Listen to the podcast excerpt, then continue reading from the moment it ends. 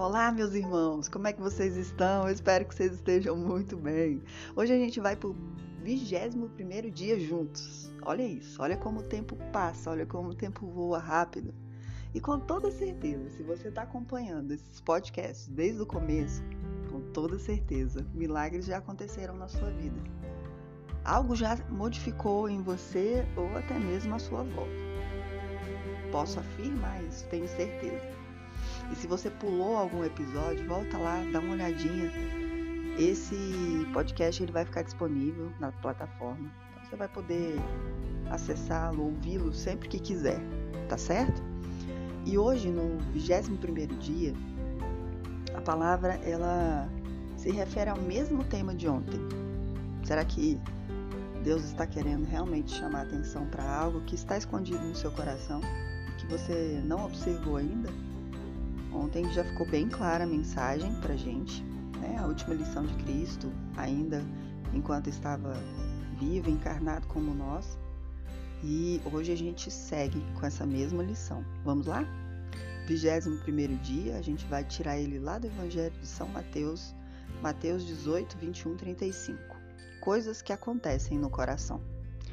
Naquele tempo, Pedro aproximou-se de Jesus e perguntou: Senhor, quantas vezes devo perdoar? Se meu irmão pecar contra mim? Até sete vezes? Jesus respondeu: Não te digo até sete vezes, mas até setenta vezes sete, porque o reino dos céus é como um rei que resolveu acertar as contas com seus empregados. Quando começou o acerto, trouxeram-lhe um que devia uma enorme fortuna.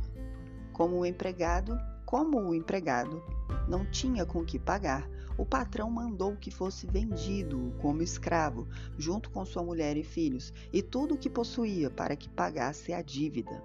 O empregado, porém, caiu aos pés do patrão e, prostrado, suplicava: Dá-me um prazo, eu te pagarei tudo. Diante disso, o patrão teve compaixão, soltou o empregado e perdoou-lhe a dívida. Ao sair dali, aquele empregado encontrou um de seus companheiros que lhe devia apenas cem moedas. Ele o agarrou e começou a sufocá-lo, dizendo: Paga-o, paga-me, paga-me o que deves. O companheiro, caindo aos seus pés, suplicava: Dá-me um prazo, eu te pagarei. Mas o empregado não quis saber disso. Saiu, mandou jogá-lo na prisão até que pagasse o que devia. Vendo o que havia acontecido, os outros empregados ficaram tristes, procuraram o patrão e lhe contaram tudo. Então o patrão mandou chamá-lo e disse: Empregado perverso, eu te perdoei toda a tua dívida, por que tu me suplicaste? Mas devia tu também ter compaixão do teu companheiro, como eu tive compaixão de ti? O patrão indignou-se e mandou entregar aquele empregado aos torturadores até que pagasse sua dívida. É assim que o meu Pai, que está no céu, fará convosco, se cada um não perdoar de coração o seu irmão. Mateus 18, 21, 35. A ordem de Jesus ao seu discípulo hoje é perdoar de coração. Isso quer dizer que o perdão não é uma operação que acontece na mente. Não é arranjar desculpas para quem errou, tentando entender uma possível razão. Perdoar é algo que se faz no íntimo, quando abrimos mão de julgar e clamar pela condenação daquele que pecou e cometeu uma injustiça. Nem sempre há desculpas que justifiquem um erro. Às vezes a ofensa a perdoar é cruel e descabida. E, ainda assim, o Senhor espera que ofereçamos uma resposta de misericórdia que pague o mal com o bem, a maldição com a bênção. Quantas vezes devo perdoar? perguntou Pedro a Jesus. Quantas vezes for necessário para que teu irmão não permaneça prisioneiro em teu coração? Poderia ter respondido o Senhor: Não oferecemos nosso perdão a quem merece, mas a quem precisa, no momento em que é necessário. O presente mais bonito que um coração repleto de amor de Deus pode oferecer é o perdão incondicional e generoso aprendido de Jesus na cruz. Via de mão dupla. Portanto, quando tu estiveres levando a tua oferta para o altar e ali te lembrares de que teu irmão tem alguma coisa contra ti, deixa-te a tua oferta ali diante do altar e vai primeiro reconciliar-te com teu irmão. Só então vai apresentar tua oferta. Mateus 5, 23, 24. Jesus não poderia nos fazer um desafio mais exigente, a reconciliação com os que possam ter algo contra nós. Quando pensamos em perdão e reconciliação, é comum nos colocarmos na posição de perdoador, aquele que foi ferido e deve exercitar a misericórdia. Esquecemos, no entanto, que muitos podem ser aqueles que andam feridos nas estradas da vida por causa de nossas palavras e atitudes.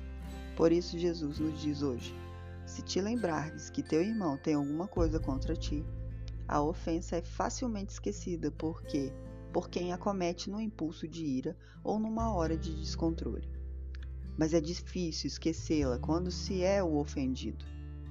Perdão é uma via de mão dupla. Devemos dá-lo, mas também precisamos recebê-lo. Com esse grande desafio, o Mestre nos ensina de uma só vez duas lições que quebram o orgulho em nosso coração. Primeiro, que também nós erramos e que podemos ferir os que estão ao nosso redor, com o nosso modo de ser. Segundo, que o primeiro passo da reconciliação, o passo do reconhecimento e da humildade, deve ser dado por aquele que percebe os laços de rancor envolvendo um coração, mesmo que não, há, que não seja o seu. Há alguém a quem pedir perdão hoje? Ore agradecendo ao Senhor pela lição que Ele nos dá nesse dia. Amado Jesus, agradeço porque me fazes reconhecer que também preciso pedir perdão. Assim como perdoo do fundo do coração os que me ofenderam, sinto necessidade de pedir perdão àqueles tantos que eu mesmo feri. Peço perdão a Ti, Senhor, por não ter sido fiel ao Teu amor e por ter impedido outros de sentirem o teu amor através de mim. Ajuda-me, Senhor, a dar o primeiro passo da reconciliação quando sentir que o veneno do ressentimento está se espalhando ao meu redor. Desejo viver esse dia em perdão completo, dando e recebendo essa imensa graça de libertação que é o fruto de Sua cruz. Ajuda-me, meu Salvador, a ir ao encontro dos meus irmãos feridos nesse dia. Amém. Uau, que reflexão, que coisa linda. Então tem isso, né, gente? Vamos observar. Às vezes estamos feridos, mas e esse empilhamento, né, de, de, de atitudes que tivemos, que porventura tivemos?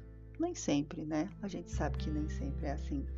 Mas e aí? Será que no seu íntimo você não consegue perceber também que há algo que deve ser perdoado? Peça perdão a Deus. Reconcilie-se com você mesmo. Ative sua identidade em Cristo, em Deus. E clarifique seu propósito sempre, dia a dia, hora a hora, minuto a minuto. E assim terminamos mais um dia juntos, nosso 21 primeiro dia. Fique em paz. Deus abençoe a todos vocês. Aliás, abençoados vocês já são. Só peguem a graça e até amanhã.